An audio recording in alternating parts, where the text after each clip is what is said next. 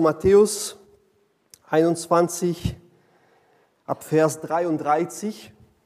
Und das ist die Folge vom Gleichnis der letzten Woche, von dem Gleichnis von den zwei Söhnen. Und als Jesus dann dieses Gleichnis von den zwei Söhnen erzählt, kurz darauf eingeht, kommentiert, dann erzählt er gleich sofort dieses Gleichnis oder Matthäus überliefert uns dieses Gleichnis als, ein, als eine Einheit. Und wir lesen das zusammen, Matthäus 21 ab Vers 33. Hört noch ein anderes Gleichnis. Ein Gutsbesitzer legte einen Weinberg an, umgab ihn mit einem Zaun, hob auf dem Gelände eine Grube zum Keltern des Wein aus und baute einen Wachtturm. Dann verpachtete er den Weinberg und verreiste. Als die Zeit der Weinlese kam, schickte er seine Diener zu den Pächtern, um seinen Anteil am Ertrag abholen zu lassen. Doch die Pächter packten seine Diener, einen verprügelten sie, einen anderen schlugen sie tot und wieder einen anderen steinigten sie. Da schickte der Gutsherr andere Diener, eine größere Zahl als beim ersten Mal, aber mit denen machten sie es genauso. Zuletzt schickte er seinen Sohn zu ihnen, weil er sich sagte, er ist mein Sohn, vor ihm werden sie Achtung haben. Doch als die Pächter den Sohn sahen, sagten sie zueinander, das ist der Erbe, komm, wir bringen ihn um, dann gehört das Erbe uns. Und sie packten ihn, stießen ihn zum Weinberg hinaus und brachten ihn um. Was wird nun der Besitzer des Weinbergs mit diesen Pächtern machen, wenn er zurückkommt? Sie antworteten, ein böses Ende wird er diesen bösen Leuten bereiten. Und den Weinberg wird er an andere verpachten, die ihm zu gegebener Zeit den Ertrag abliefern.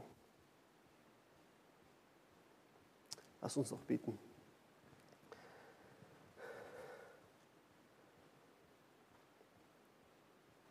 Herr unser Vater, dein ist dein Reich, das Reich und wir,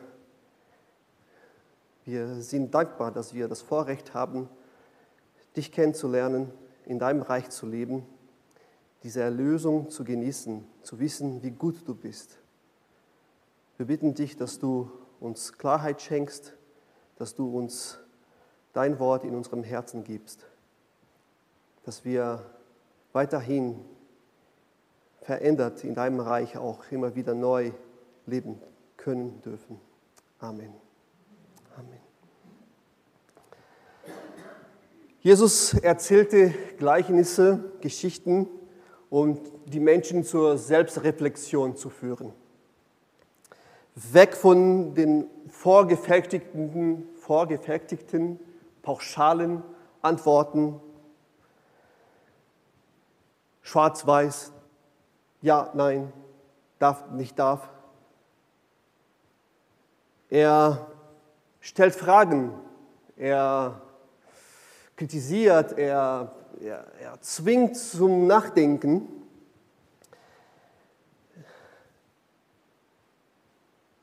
Und er bringt seine Zuhörer dazu, Antworten zu geben, die sie gar nicht geben wollen. Er schenkt ihnen damit neue Erkenntnisse über sich selbst, über Gott, über die Welt. Und so konnten die Menschen genau wissen, was in ihrem Herzen abging. Zum Beispiel, die kamen zu Jesus und fragten, Jesus, wer ist der Nächste, den ich lieben soll? Eine eindeutige Antwort wollten sie haben. Ja, du sollst die, Nächsten, die Menschen, die zu deinem Volk gehören, lieben, zu denen nett sein. Aber die anderen muss man, braucht man nicht. Dann erzählt Jesus eine Geschichte, wo die Guten, die Pharisäer, die Priester, die Leviten, alles falsch machen und wo der böse Samariter, der verachtete Samariter alles richtig macht. Und dann plötzlich ändert sich alles und äh, wie ist das jetzt?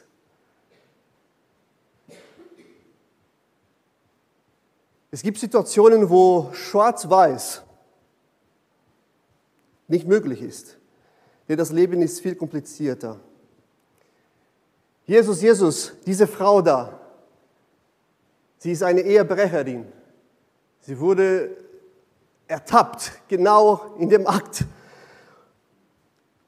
Sollen wir sie steinigen, wie es in der Bibel steht? Was die Menschen erwarten, ist, ja, tu das. Das ist Gottes Wille. Aber Jesus fordert sie heraus, nachzudenken.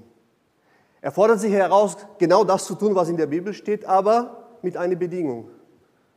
Wer keine Sünde hat, soll dann den ersten Stein werfen. Und plötzlich ändert sich die ganze Situation. Jesus dreht alles. Er bringt sie zum Nachdenken, besonders über ihr eigenes Leben, bevor sie das Recht nehmen, anderen zu richten. Das Thema letzte Woche war Gewissen und wie Jesus unserem Gewissen schärft für das, was für Gott wichtig ist. Und deshalb ist es wichtig, dass wir immer wieder darauf schauen, was Jesus sagt. Das Gleichnis von den Weinbergpächtern fordert uns auch zur Selbstreflexion heraus. Besonders bei der Frage, kann Gott dir und mir ein Geschenk geben und nach einer Weile es wieder zurücknehmen? Kann ich das, was ich von Gott bekommen habe, verlieren? Kann, kann meine Erlösung annulliert werden? Ja, nein? Ein oder andere sagt jetzt hier, im Kopf oder im Herzen, ja. Der andere, nee, das auf gar keinen Fall, Gott ist nicht so. Und da haben wir schon eine Spannung.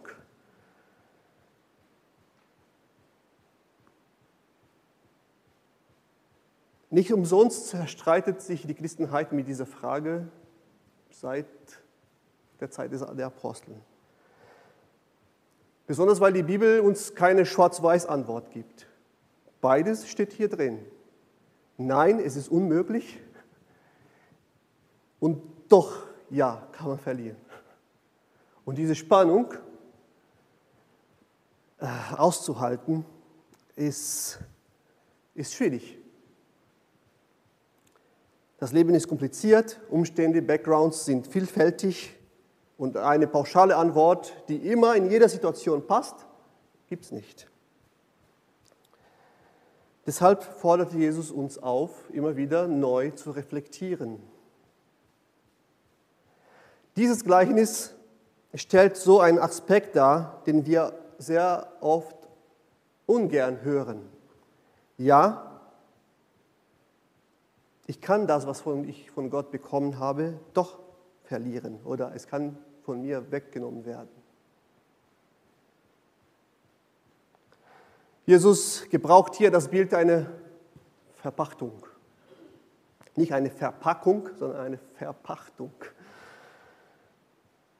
Wenn jemand eine, eine Fläche, eine landwirtschaftliche Fläche, ein Grundstück nutzen darf, die einem anderen Besitzer gehört.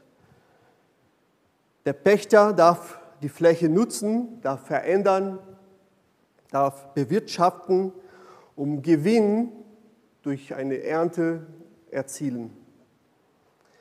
Der Verpächter profitiert auch davon, vom Gewinn des Pächters, meistens durch einen Anteil, ein kleiner oder ein großer Anteil an der Ernte, je nachdem, wie der Vertrag geregelt wurde. Aber das wird meistens durch einen Vertrag geregelt und eine gängige Praxis heute wie damals.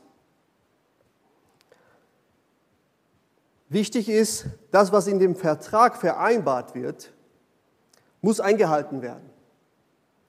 Wenn der Pächter eine große Ernte hat, bekommt der Verpächter auch einen großen Anteil, einen größeren Anteil. Und andersrum auch.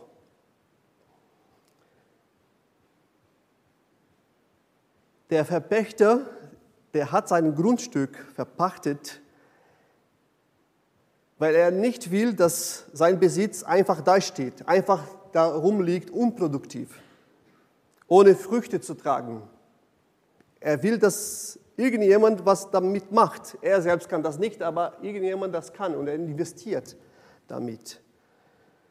Derjenige, der eine Fläche pachtet, hat die Verantwortung, sich an die Arbeit zu machen und mit den Ressourcen des Verpächters irgendwas zu machen, damit am Ende der Saison die Ernte da ist, damit er Gewinn für sich selbst und für den Verpächter bekommen kann. Wir verstehen all diese Dynamik, aber es gibt dann Situationen, wo, wo es auch geschehen kann, dass der Pächter nicht liefert, das, was in dem Vertrag vereinbart wurde. Und dann kann der Verpächter sagen, nee, ich, du darfst jetzt nicht mehr mein Land bewirtschaften, ich werde es neu verpachten. Jemand anderen wird die Rechte bekommen, auf meinem Land zu arbeiten und daraus Gewinne zu erzielen. Das geschieht nicht, weil der Verpächter böse ist, weil er gemein ist. Okay, manche sind schon, wenn sie nur auf Gewinn schauen, aber das ist ein anderes Problem. Aber er will keine unproduktive Fläche, kein, kein unproduktives Land haben. Er will nicht, dass seine Ressourcen einfach so verschwindet werden. Deshalb gibt es sehr oft eine neue Verpachtung. Diese Dynamik will Jesus seinen Zuhörern hier vermitteln. Gottes Reich an dir und an mir verpachtet, können wir sagen. Gott baut sein Reich und das ist gut, weil er ein guter Gott ist. Eine, eine neue Welt soll entstehen, wohin du und ich durch Gnade eingeladen werden, darin zu leben Dinge mitzugestalten, in Gemeinschaft miteinander. Ein Reich gekennzeichnet von Liebe, von Barmherzigkeit, von Freude, in eine versöhnte Beziehung zwischeneinander und mit Gott. Da, wo wir Gott sehen können, wo wir Gott kennenlernen, durch Jesus Christus und wo wir in der Kraft des Heiligen Geistes mit den Ressourcen Gottes zu neuen Menschen werden, neu geboren werden und zu einer neuen Art Gemeinschaft, Gesellschaft werden, die diese Welt so dringend braucht. Dieses Geschenk Gottes steht fest. Es ist uns gegeben. Und es ist so ein Vorrecht, in diesem Reich zu leben. Nichts kann das kaputt machen. Gott liebt dich und mich und nichts, was wir tun, kann diese Liebe kleiner machen oder größer machen. Er liebt einfach vollkommen. Und er gibt alles, was er hat, uns vollkommen. Er hat noch nicht einmal seinen Sohn verschont. Wir sind Miterbe, Mitbesitzer. In dieser Beziehung zu leben, in diesem Reich zu leben, das ist Erlösung. Und das ist großartig, das ist was Besonderes, das ist was Heiliges. Und nichts kann uns von dieser Liebe, von dieser Beziehung Gottes trennen. Das ist Gottes Reich. Und wenn du in diesem Reich lebst, dann bekommst du durch den Glauben wahres Leben. Und Gott meint es gut. Nun, in diesem Reich, in dieser neuen Welt, was Gott uns schenkt, alle und alles, was dieses Ziel der Gnade, der Liebe, der Gerechtigkeit, der Heiligkeit, alles, was dieses, diese Ziele nicht verfolgt, kann dort nicht bestehen. Alles, was darin versucht, selbstsüchtig zu sein, überheblich, selbstgerecht, alles, was böse, was gemein ist, kann in diesem Bereich nicht bleiben, kann in diesem Bereich nicht existieren. Das ist unkompatibel.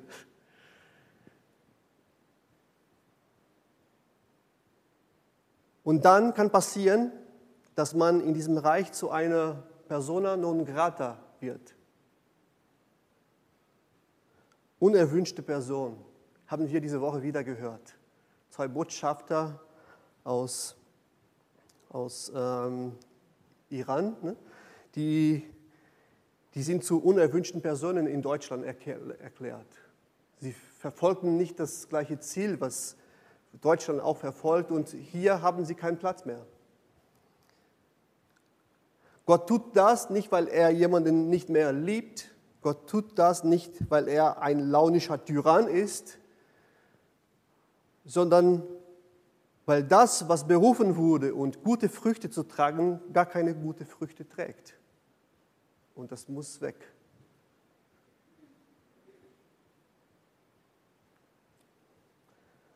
Und so haben wir dieses Paradox. Erlösung kann man nicht verlieren. Und doch kann ich sie nicht erleben. Gottes Reich ist für dich und für mich da offen, nah, zugänglich. Alles steht uns zur Verfügung. Und doch kann ich es verpassen. Es ist ein Geschenk für immer, sicher, steht fest. Und doch kann ich mit der Zeit das alles ablehnen. Wir beten, dein Reich komme. Dein Reich. Denn dein ist das Reich.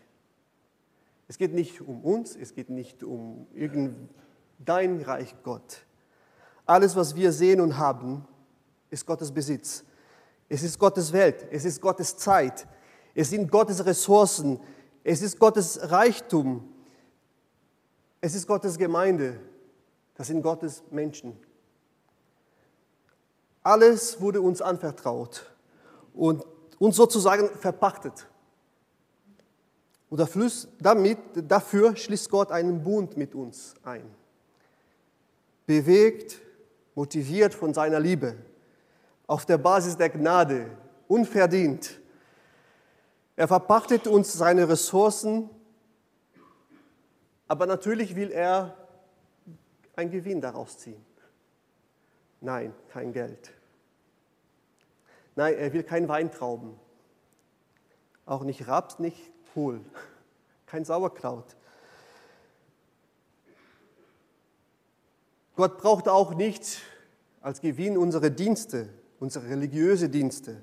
Er braucht nicht unsere Lieder. Er braucht nicht unseren Opfer, unsere Gebete. Das tun wir, was wir Gott brauchen und wir uns damit Gott nähern. Gott will einen Gewinn erzielen er will, dass Liebe wächst. Das ist der Gewinn, was er bekommen möchte. Er will Gerechtigkeit. Er will, dass Barmherzigkeit sich vermehrt. Gott will Vergebung. Gott will Großzügigkeit, Geduld, Sanftmut, Zuneigung, Selbstbeherrschung, Frieden, Freude und wir können die Liste weitermachen. Gott will, dass wir ihm kennenlernen, durch all diese Tugenden, durch all diese guten Sachen, die er in uns formen möchte, damit wir ihn immer besser kennenlernen, sein Wesen in uns geformt. Er verpachtet uns das, uns, uns das alles, damit wir das alles genießen können. Er will sich selbst offenbaren. Das tat er vollkommen in Jesus Christus. Und indem wir Jesus Christus kennenlernen, ihm nachfolgen, dann entstehen solche Gewinne für Gott und für uns. Weil es geht darum, dass Gott alles in einem sein möchte am Ende. Damit wir eins werden, damit wir Anteil an seiner Natur werden. Wenn wir in der Geschichte von Israel schauen, der Bund Gottes im Alten Testament, Israel soll ein heiliges Volk werden, abgesondert für Gott, ein Königreich von Priestern. Das ganze Volk soll immer wieder neu in Beziehung zu Gott geführt werden. Sie sollen sich immer wieder von der Versöhnung Gottes erinnern, sich bewusst machen, dass Gott da ist für sie. Sie sollen aber auch ein Segen sein für anderen, für anderen Völker. Sie sollen in diese Beziehung mit Gott geführt werden und anderen dazu einladen, ein, ein Königreich von Priestern für die ganze Welt sein. Gott hat Israel dafür auserwählt, berufen, befreit, gesegnet, aufgebaut. Gott hat alles gegeben, alles verpachtet aus Gnade, damit sie das tun, wozu sie berufen wurden. Aber wir lesen der Geschichte, wie das Volk diesen Bund mit Gott versäumt, immer wieder. Sie gehen diese Berufung nicht mit Hingaben nach. Sie folgen anderen Völkern. Sie lassen sich nicht von der Gnade, nicht von der Liebe, nicht von der Gerechtigkeit, von der Gnade Gottes formen. Sie werden stolz. Sie finden, denken, wir sind die Einzigen, wir sind die Guten, wir, uns kann nichts anmachen. Und genau diesen Werdengang beschreibt Jesus in diesem Gleichnis. Mehrmals schickte Gott Propheten, Botschafter, Leute, die das Volk erinnern soll, hey Leute, ihr habt falsch abgebogen. Ihr verfolgt ein, ein, ein falsches Ziel. Ihr, ihr, ihr erntet nicht das, wozu Gott euch berufen hat. Kommt wieder zurück. Diese Propheten werden unerwünscht. Ihre Botschaft wird stumm gemacht. Gott redet aber weiter. Er gibt nicht so einfach auf, Gott redet aber einfach weiter.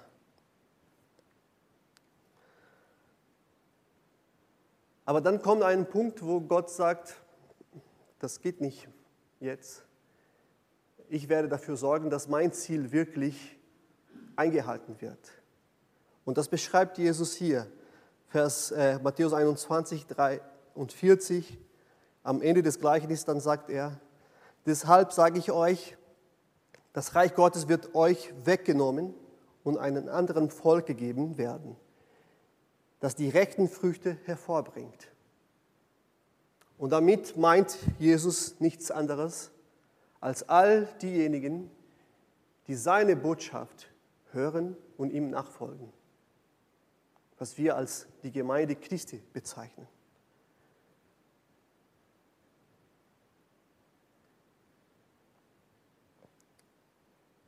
Jesus erzählt nicht nur diese Geschichte und macht diese Aussage, sondern er kommentiert das auch mit zwei anderen äh, Vergleichen aus dem Alten Testament.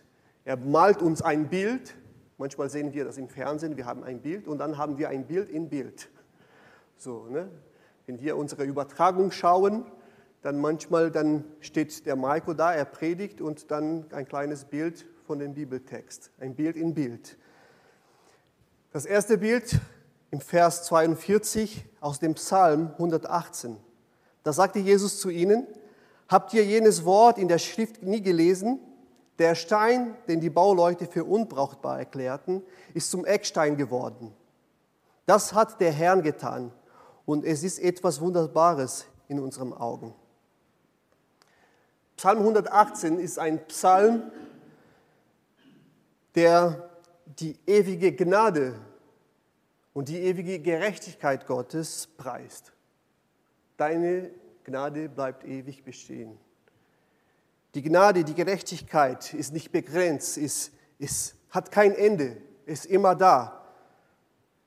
Und Jesus kommt als vollkommene Offenbarung dieser Gnade, dieser Gerechtigkeit Gottes.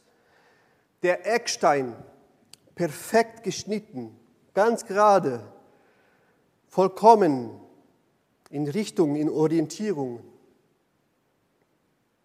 Wenn wir heutzutage bauen, brauchen wir auch solche Eckpunkte, die ganz genau vermessen werden, damit wir die Sachen ganz ordentlich weiterbauen können. Wenn der Anfang irgendwie schief ist, nicht genau gemessen wird, nicht passt, dann ist der Rest irgendwie schräg. Die Führung in Israel orientiert sich nicht mehr an dieser Gnade, an, diesem, an dieser Gerechtigkeit Gottes.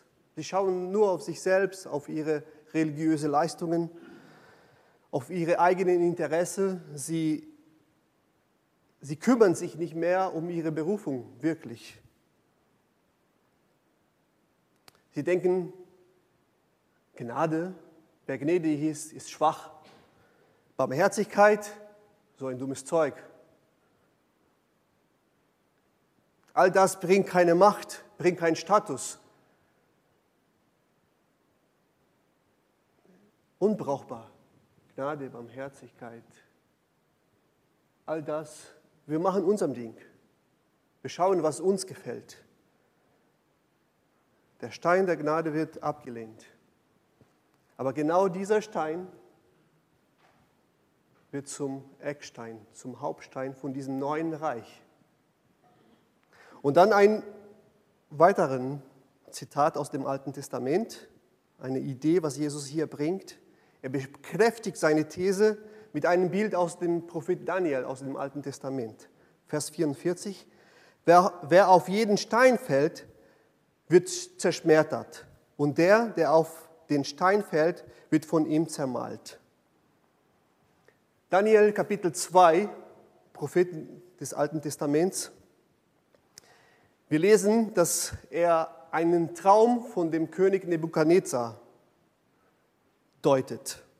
In seinem Traum sieht der König Nebukadnezar eine große Statue, eine Gestalt, Kopf aus Gold, Armen und Brust aus Silber Bauch und Hüfte aus Bronze, Beine aus Eisen und die Füße gemischt von Eisen und Lehm.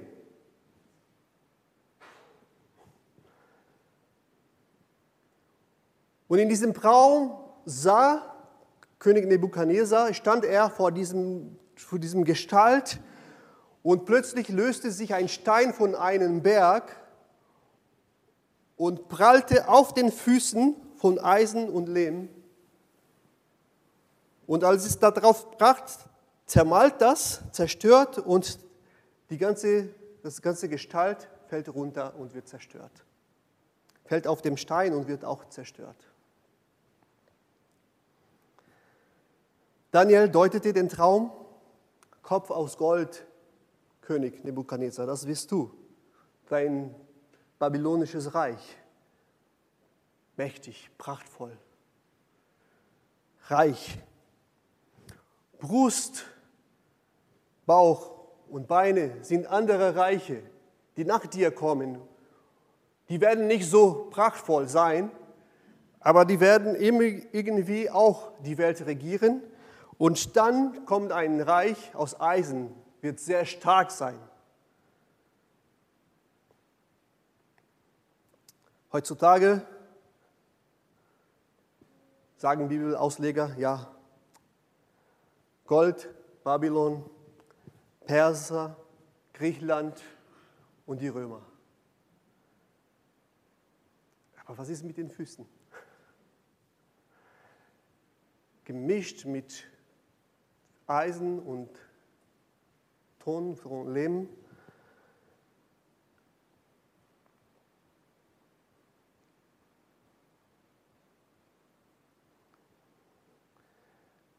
Viele Ausleger sagen, das ist dieses, diese Mischung aus Rom und das, was die Elite in Israel gemacht hat.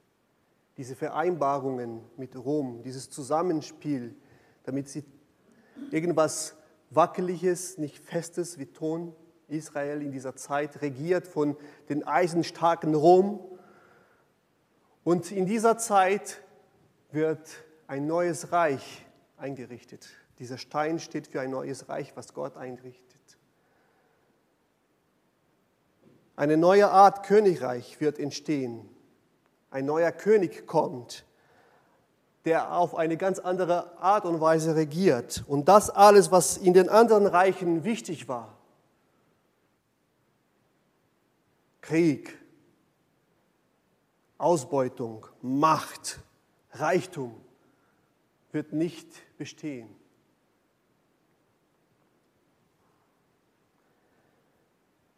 Gott wird sein Reich errichten, ein Reich für alle Ewigkeit.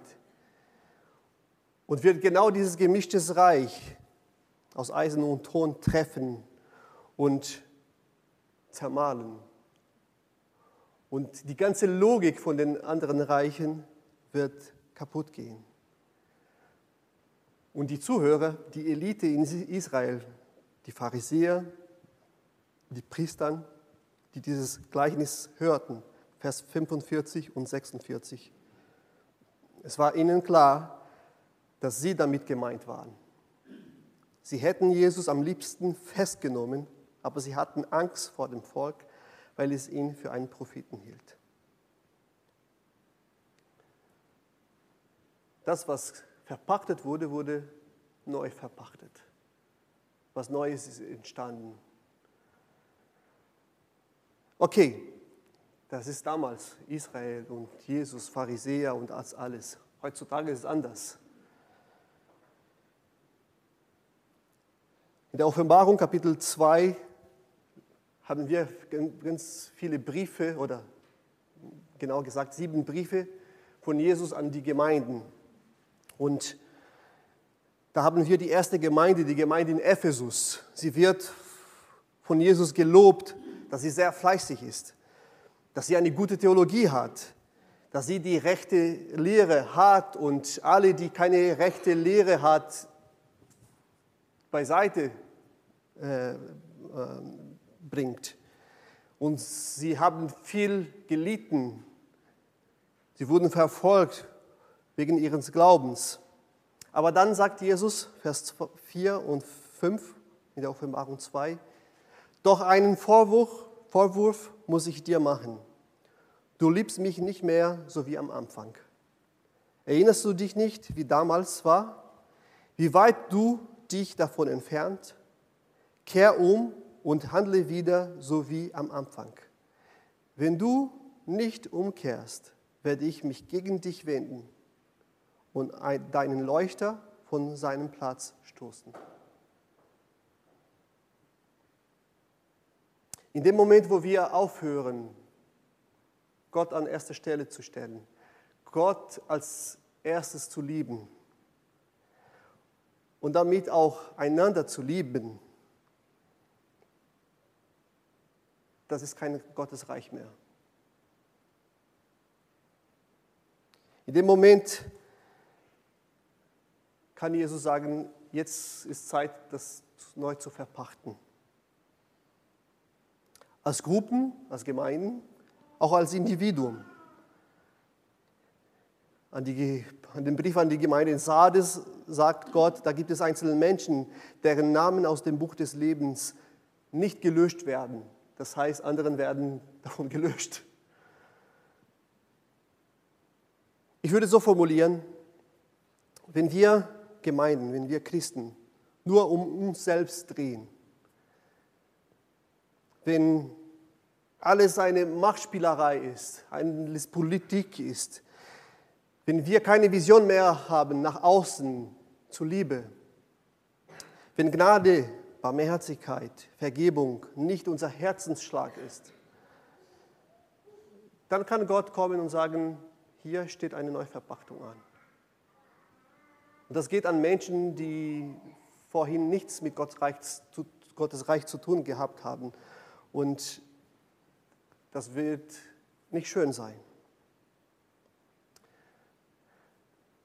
Wir sollen keine Angst haben jetzt, oh, ich kann meine Erlösung verlieren. Nein, das steht fest. Und wir verfolgen Jesus, wir, wir folgen Jesus und wir, wir verfolgen diese Liebe immer wieder. Und das merken wir in unseren Beziehungen zueinander. Aber wir müssen immer wieder wach sein. Denn dein ist das Reich. Und dann kommt die gute Nachricht des Evangeliums noch dazu. Denn dein ist das Reich, aber wir beten auch am Ende, denn dein ist die Kraft. All das, was wir als Früchte tragen sollen, Vergebung, Barmherzigkeit, Gnade, Liebe, das schaffen wir aus uns allein nicht. Aber Gott schenkt uns sein Reich, er schenkt uns seine Kraft auch, damit wir dadurch gestärkt werden und darin wandeln, diese gute Früchte tragen können. Dein ist die Kraft, nicht deine Kraft, nicht meine Kraft. 2. Petrus 1, 3. In seiner göttlichen Macht hat Jesus uns alles geschenkt, was zu einem Leben in der Ehrfurcht vor ihm nötig ist. Ein Leben in der Ehrfurcht vor ihm beinhaltet das alles, was wir vorhin gehört haben. Wir haben es dadurch bekommen, dass wir ihn erkennen, ihn kennenlernen haben, ihn, der uns in seiner wunderbaren Güte und zum Glauben gerufen hat. Welche ist deine größte Schwäche in Gottes Reich? Vielleicht sagst du, ich kann nicht vergeben. Ich kann nicht so lieben, wie ich lieben sollte. Dann erinnerst du dich, dein ist die Kraft, die mein Leben erfüllt, um das, diese Früchte zu tragen.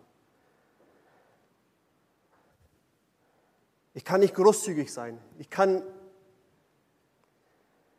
Dein ist die Kraft. Gott sorgt für die Ressourcen. Die Frage ist nur, stehen wir an Jesu Füße und schauen wir zu ihm und holen wir uns diese Kraft oder versuchen wir unser eigenes Ding zu machen?